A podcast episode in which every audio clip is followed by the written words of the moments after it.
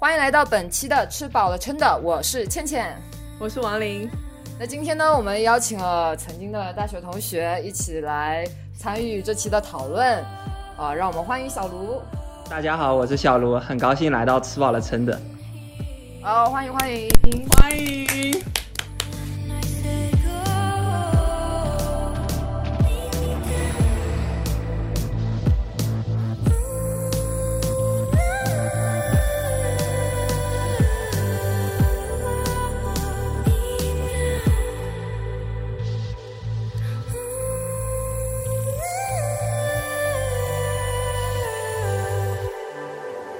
好，呃，那之所以这期邀请小卢呢，是因为，嗯，他听了我们的第八期客观真理，然后呢，对于我们我们呃内容中提到的客观真理很感兴趣，想要一起来再深度探讨一下。是的，所以这期节目就产生了。嗯，这期呢可能会涉及到一些呃哲学啊和科学上的一些专业知识领域。然后我们呢，本身也不是这方面的行家，就是我们也只知道一些皮毛，呃，所以这期我们讨论的都是基于呃我们在这些之上的一些想象，一些我们的自己的观念。呃，如果听众里面有大佬的话，欢迎和我们给我们留言，对我们进行一些科普。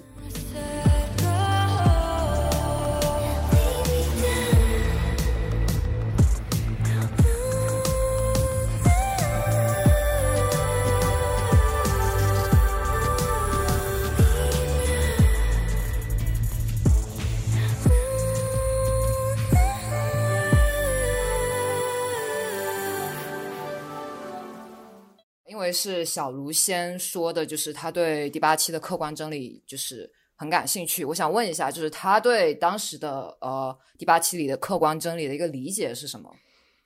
因为嗯，也没有说我什么理解吧，因为只是一些想法。因为我之前想到的是，就是之前我也看到嘛，有文章有讨论说，就是像一些基本的，因为我们世界这些都是基本粒子嘛，它又遵循着一定的物理规律。但理论上来讲，你说这些物理规律，它都是有一个规律在的。所以说，我们这些想法呀，我们思想脑子里想的东西啊，这些东西，它到底是一个物理规律的体现呢，还是说我们真正有一种意识能改变这些事情？就像我们自主的思想，这些意识，因为你知道，你大脑啊、神经啊那些都是物理组成的嘛，物理基本基本粒子组成的。所以你说这些基本粒子。做出来的那些呃一些运动啊，一些规律是形成我们这些思想呢，还是说有其他我们不知道的东西会来影响这些？所以我就觉得什么客观真理这些的，就我也不确定说，哎，我也在想，我们到底有没有真的自真正的自我意识，还是这一切都是规定好的、计划好的？大概就这方面吧。哦，哎，那按你这么说。这个所呃世界以以及我们的自我意识，就是很有可能都是客观存在，都是以客观的形式存在的，没有主观东西存在。哎，对，我就觉得就是按照现在的知识啊，我们肯定现在科学是不够好的，但是现在可能是我们没有发现一种就是能产生意识的这种东西，因为我想着你说真的是。完全没有意识这种东西存在的话，有些时候会产生很多悖论嘛，有点像之前说的那种，是迪修斯之船吗？还是什么的？就像，像比如说我们科幻电影或者一些科幻的概念里面很多提到，就把我们意识上传到电脑云端，那按照这样子的那些意识啊，干嘛都是可以数据化的，都是可以那个的。然后，那你的人还是是不是同一个人？就是。虽然你好像得到了一个复制永生了，但是你肉体里那个思思想是不会消失的。那你肉体死的时候，你那个人还是死了。就是怎么说呢？是不是就是存在一种类似于灵魂啊，或者一些我们不知道的东西，能定义分别出每一个个体？就算我复制了一模一样的你，复制了一模一样的记忆，但是你原来的你还不是同一个你，这种感觉吧？哦，就是那个就感觉船，它的所有零部件都被换新了以后，这个船还是原先的那个船对，吗一点一点换换换，换到什么时候你算是真正的是变变成了一艘新的船？就这种。嗯这种就很难定义嘛，因为船这种至少是因为它是一个没有生命的、无机的，那但是人这种东西就不一样了。你说你思想，如果你换换换有一个和你完美复制的话，那你那就会有两个你了。但是你自己死了，你还是死了，就是你没有说你的永生。就反正类似于这种想法，然后一些其他的一些科科学一些呃理念啊，看了像双缝干涉啊那些看了之后，就会感觉，诶，确实可能会有冥冥中会有一种不同的东西，我们还没发现的东西，嗯这种感觉。啊、你那那你会觉得，就是你说这这种意识很有可能就是是客观存在的话，那思你这里指的意识就是类似于我们的思想，就是思想和意识在你这里说法里面是同一个东西吗？还是说他们是分开的？你可以说有些相同，有些不同吧，因为怎么说呢？你思想就是如果想象中啊，如果完和你一个完美一模一样的人，那你们可能会产生一样的思想，在同等条件下会产生一模一样的思想，但是是不是有一种可能？我简单来说，就用灵魂来代替，灵魂会定义把你们两个定义成两个不同的个体，就你们两个还是说不一样，就这种。就一个有点像身份 i 灵魂 ID 一样的，你的身份证一样，每个人就是单独的。你就算复制一个完美一一模一样的你，它也是那个东西也会不一样，这种感觉。就所以说，你说客观真理这种东西，确实我就感觉，哎，人就是光光人这个感觉就定义人这个定义这种思想啊这些的，就感觉很不一样，总感觉会有其他东西。这是完全想到，这是完全当时听完这一期节目完全不一样的，就是完全是一个我没有联想到的一个方面。应该不说不是听完这一期，就是我觉得是他之前看到了很多，然后他想了很多，然后听到了这一期，觉得哎可以讨论。对，就所以说，你说客观真理这种东西，确实我就感觉，哎，人就是光光人这个感觉就定义人这个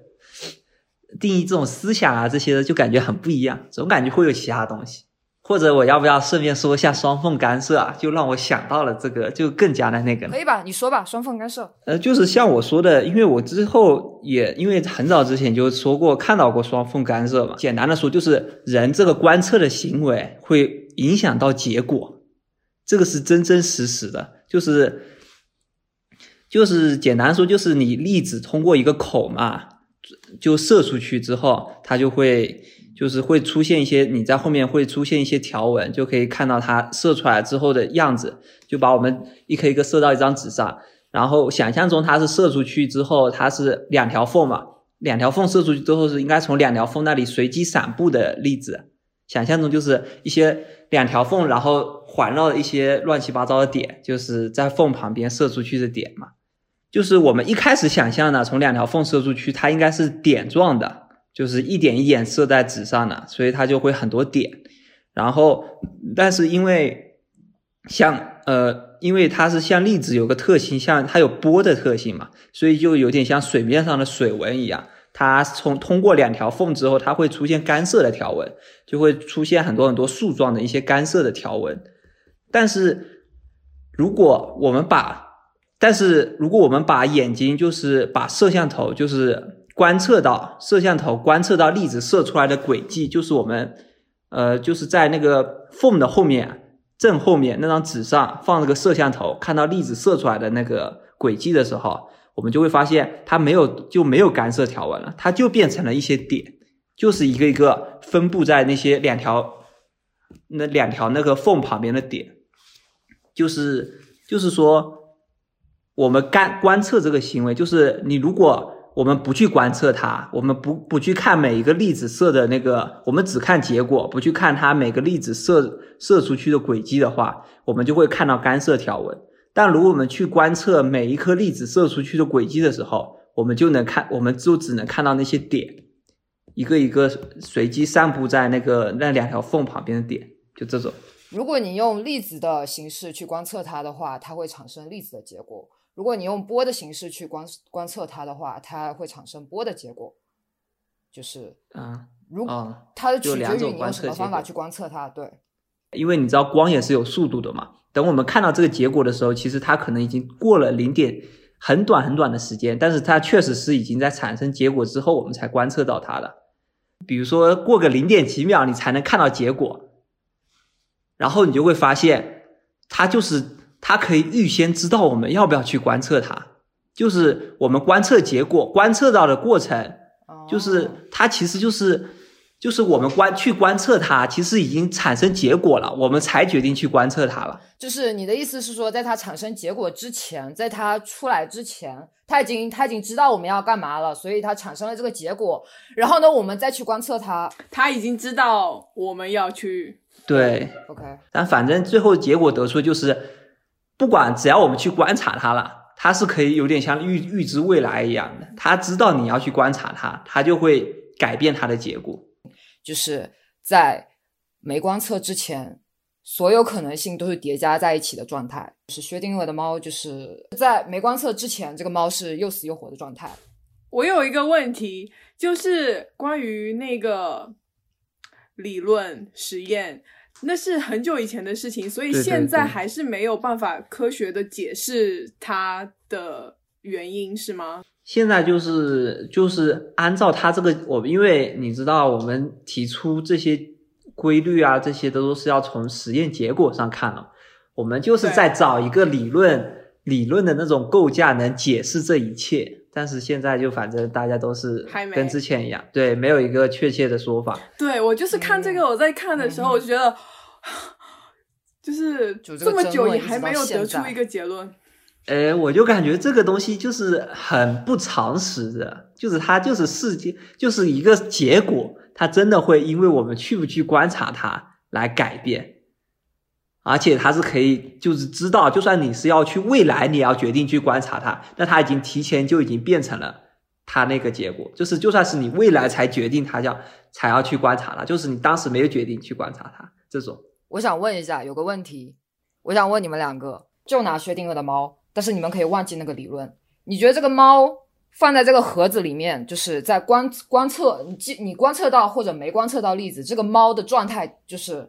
是两种叠加在一起，还是说他在那个在观测粒子之前，它状态就已经是定了的？我觉得它应该就像那个一样嘛，就是两种嘛，就是看你是否取决于你是否去观察它这个。你觉得是叠加的？那、嗯那那个亡灵呢？我今天看到叠加这个理论的时候，我觉得我有点难理解，难理解它。对，它是叠加的，又生又死的状态。这个我觉得，由于我之前没有想到这一方面，我今天第一次去认真的查了一下它，以及它的那个就是你知道那种双缝理论等等一系列的研究之后，他们叠加的这个概念让我觉得有一点难接受。对，因为它不是很常识嘛，对，它很不常识，就是感觉，可以把它想象成一种混沌的状态嘛？因为我们想着我们平时都是有因就有果，但它这个就有点不一样。对我需要一个结果，对，它就是说你打开它才能决定它，对，就在打开之前，它的结果已经定在那边了。哎，但是对啊，像我们说的，如果真的那宇宇宙中的一切都是按照物理规律，一个很复杂、很复杂的系统，我们一切想法，我们所有的所作所为，所有的行为，就像我现在要动一下手指这个想法，这些都是就已经定好了，就是你肯定会去这么做的，他都是把这些一切都已经想到了，都已经算好了。所以你观察不观察这种事情，其实他早就知道你要不要观察了，因为一切都是跟着规律走。就是类似于说，你如果知道某一时刻宇宙所有粒子的运动，所有粒粒子的位置和那个运动的信息、运动方向的信息，你就可以预测出以后所有的未来。就你如果在某知道一瞬间所有的信息，但是如果这是就是我想的，如果按照规律来讲就是这样子。其实我之前也想过类似的这一种，类似的这种就是比如说，呃，我现在我在这个瞬间，但是我接下来要面对的是下个瞬间，下个瞬间呢，在还没来临之前，它有无数种可能，就无数种可能都是叠加在一起的，直至下一个瞬间来临了，我选择了其中一个可能，那其他的无数种可能就没了。我现在就在这个可能里面，然后接下来面对下一个无数种无数个可能的瞬间，就是宇宙是把所有所有每一个瞬间的无数种可能性都已经陈列在那边了。啊，就有点像就是无数个平行宇宙那种感觉。可以这样子，但是如果平行宇宙没有存在，没有的话，没有存在的话，那就是这无数的可能中，你选择了这一条。当然，你也可以选择另外一条，就是如果你当时选的是另外一条的话，如果有平行宇宙的存在的话，那你你选的这一条只是其中的一条。嗯，对，就是两种说法。但你这种说法就是我们存在自由意志，就是我们的选择，我们的一切行为都会改变这个一切。但是如果是没有存在的话，就只有这么一条，只是我们所有的想法都已经在它预算都已经。都是已经对按照规律走，predetermined。对对，那就是这个世界的一切都是客观的，包括人也是客观的。就是我们的一切一切。如果是有无数条的话，那世界有客观也有对对。如果有无数条的话，就是我们能自主选择，就是复杂，想不通。呃，我想到那个 Anna 那一期，就是上一期呃聊基督教的时候，他说嗯。上帝创造了世间的一切，一切，一切。而现在这些科学啊，这些的，只是人类发现了他们。就是照他这样说的话，上帝就是类似于一个……哎，我就感觉，那他在他这样说的，上帝就是像我说的物理规律。对对对对对，对物理规律一样，像这些规则，它就是我们的一切，一切就像一个超塔、超强计算机一样，都已经算好了。照他这样说的话，那就是上帝已经。就像我们说的物理规律一样，我们世界就只有这么一条，不存在分支。我们的所有的想法、所有的意志、所有临时突发起义的想法，这些都是已经定好的，都来自他。对，都来自他，他都已经跟着规则走。那也不一定啊。如果他这里的上帝就是，呃，对他，上帝也是发明了这呃，创造了这一切一切，这一切一切就是无数种呃可能性的话，你发现了这个，你才有了下一个。但是如果你没发现这个，你发现了另外一个，你会有另外一个下一个，它也不是只有一条啊。呃，那这这种上帝，那就不是你说的物理规律定义就有点不一样了。因为像你这个定义的话，就是我们自己也能做出改变，造成这些改变。那如果真的有这么一个像上帝像规则一样的话，那它就是可以把一条世界就是不需要分支了。所有的东西都已经定好了，没有分支了。你做的不同任何选择，它都是定好的嘛？我我再再问你一下，你定义里的物理规律，这个上帝他是给了你无数的可能性，还是说没给你无数可能性？只有每一个瞬间都只有一个可能性？对我认为就是，如果你说的像你说的是存在某一个上帝，就是物理规律，就是这一切都定。物理规律的话，这种就是它就是只有这么一个的，就不存在分支这种的。那你为什么会觉得那个猫是这个在在我们没打开盒子之前，这个猫是有叠加状态的？因为它这个已经它了解了所有的例子，它知道我们想法，它已经知道我们会不会去观察它，我们未来会不会去观察它，所以它已经是它已经知道了这一切，我们是否会去观察它这个行为，它已经知道了。所以它就会提前，它可以提前展示出来这种。但是，但是你这个叠加状态就是另外一个分支啊。就是，但是我们无论如何，我们只能看到一种结果嘛。就我们观察到的结果是无论如何只有一种嘛。那你这个叠加状态就不成立呀。哎，那样子想想，确实它就没必要用叠加状态了。但是它可能就是设定了这么一条规则。你当时，你刚刚我刚刚问那个问题的时候，你选的是叠加状态。哎，不是。但是虽然是叠加状态，它有点像设置了一个没用的设定，你知道吗？就像我们电影里看到了有一个出场人物，他出场了，但是他对剧情、对整个故事没有任何推动，这种感觉，他就是就是不需要这个人物也能这一切都能存在。那会不会这个叠加状态也是这种状这种呢？就是他就是给了你虽然一个二选一，但是我们观察的结果是只有一个的。而且，但是他就算没有这个，他也无所谓，就是不会影响到这个整个就类似于偶像剧里面男主最终都会和女主在一起的，女二呢虽然从中捣了点乱，出场了，让人让观众恨了，但是无论怎么样，结果都是女男主和女主在一起。对，就这种感觉，他就而且他可能比女二还没用，他就一个很没用的龙套，就莫名其妙从路边走过去，走不走也无所谓，他只是有这么一个东西在。然后让我们去观察了，让我们去想。这样子想？对，如果这样子想，他就是随便搞一个设定而已，他有这个设定，所以叠加状态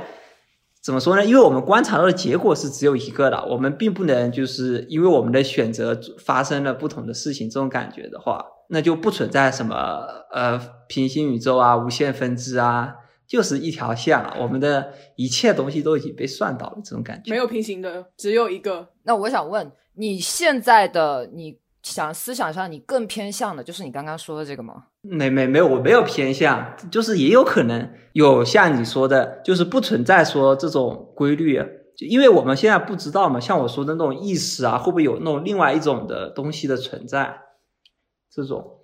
我我对这件事情这件事情不好奇，嗯，我更多的是在乎我主观的感受，我并不在乎它是不是。能够影响什么，或者是什么影响了我？而我就是我，我我在乎的是一种个人的感受，超过于所谓的真理跟理论这件事情。所以我就一直很好奇，你为什么对这件事情这么好奇？就是我觉得我想明白了这件事情，并不能给我带来一些嗯 benefit 的那种感觉，就是我明白和不明白。所以呢，就是我的我我的想法是这一种，然后我就对我就觉得，嗯，我理解呢，就是最简单，对，就是感觉是因为这种确实，你知不知道，你又没什么用这种事情，对，但是就是追求真理一样的嘛，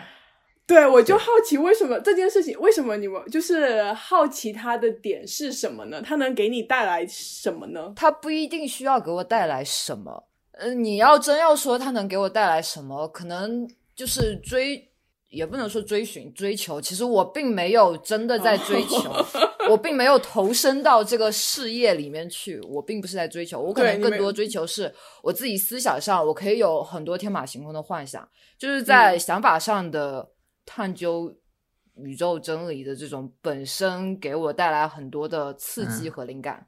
确实，就感觉想法不一样嘛。对。会让我很好奇，想要知道那到底真真正正，因为这些都是我想象的。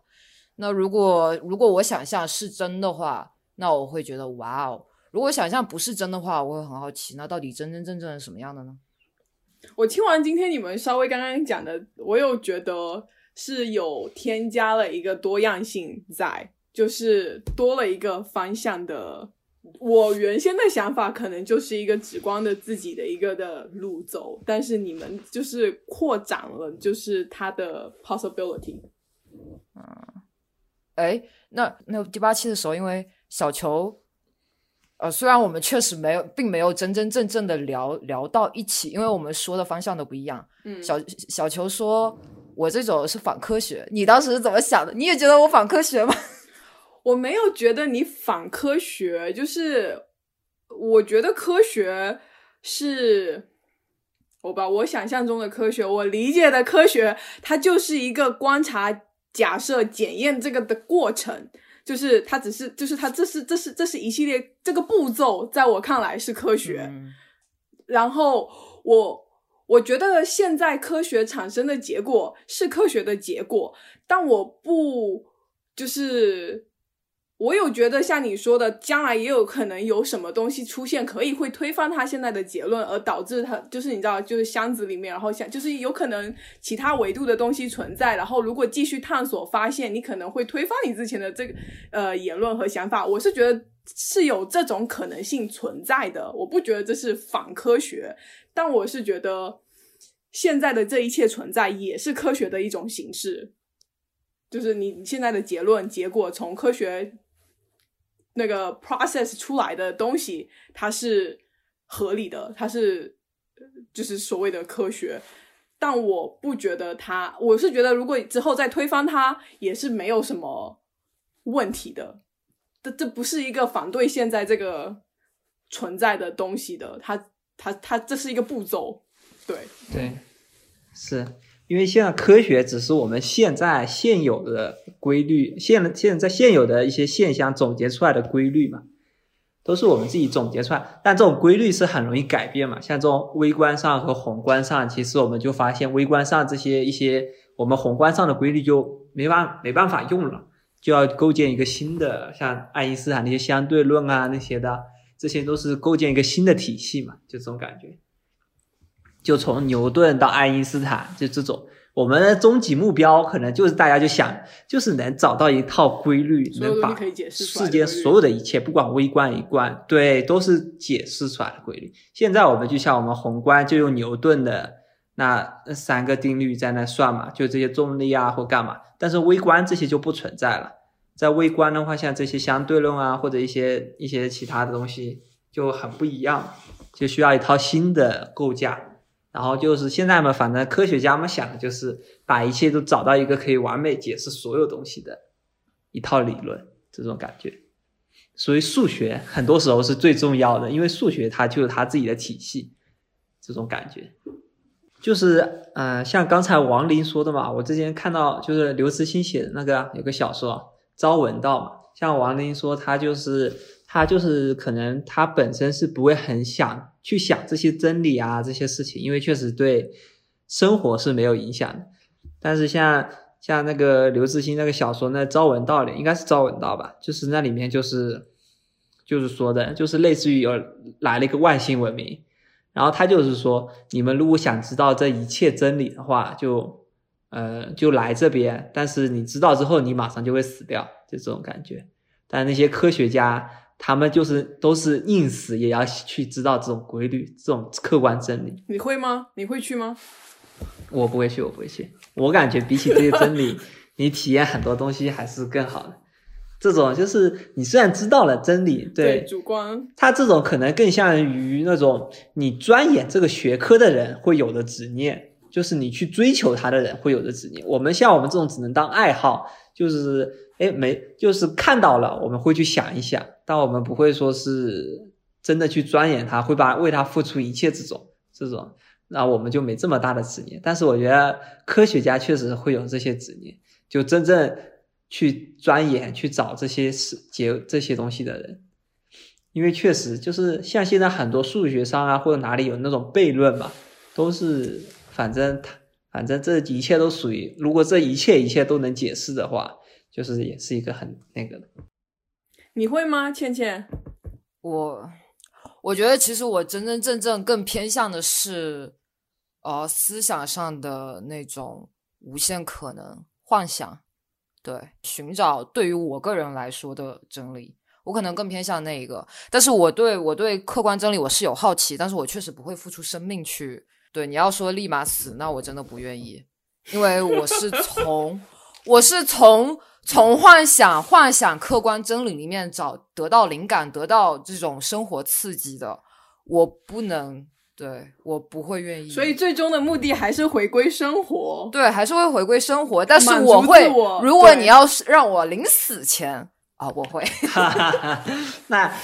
谁不会啊？临死了，你的可能到六七十岁吧。OK。临死前，你说用六七十岁之后可以用死来换的，六七十岁 啊！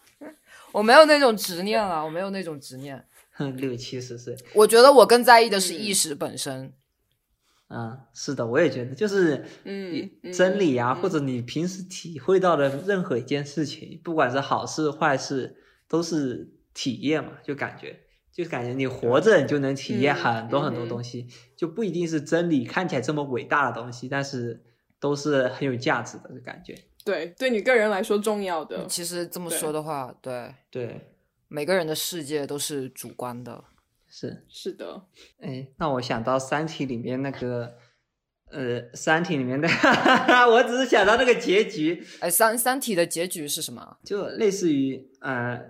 你在光速，因为你在光速的时候，你是那个时间和外部时间不一样嘛？但是这样子的话，你就有机会去到类似于宇宙的尽头一样，你过个你就这样子，可以在你自己可能没过多久，然后在外部世界过了几千亿年、几万亿年、几亿亿年，到宇宙尽头可以去看一眼，到底宇宙的尽头是什么样子的。按照现代理论过去嘛，就是宇宙尽头就是一切都没了，一切都是虚无的感觉，也是类似于一样嘛。你就是去去看去看结局，但是他那种是被动的，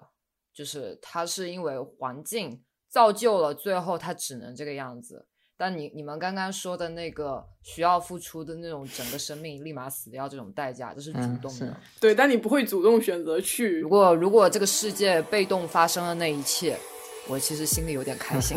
合理，因为普通人作为普通人的我们是合理的。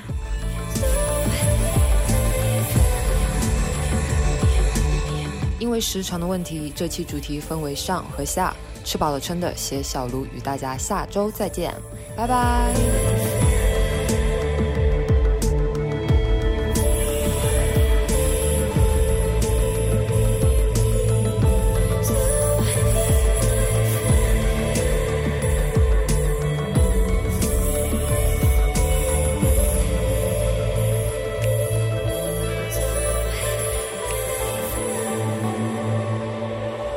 大家在苹果播客、小宇宙 APP、汽水 APP、Spotify、Pocket Cast 等平台订阅“吃饱了撑的”收听我们的节目，也欢迎大家在微博搜索“吃饱了撑的横杠 Down Eating”，关注我们和我们互动，我们期待你的来信。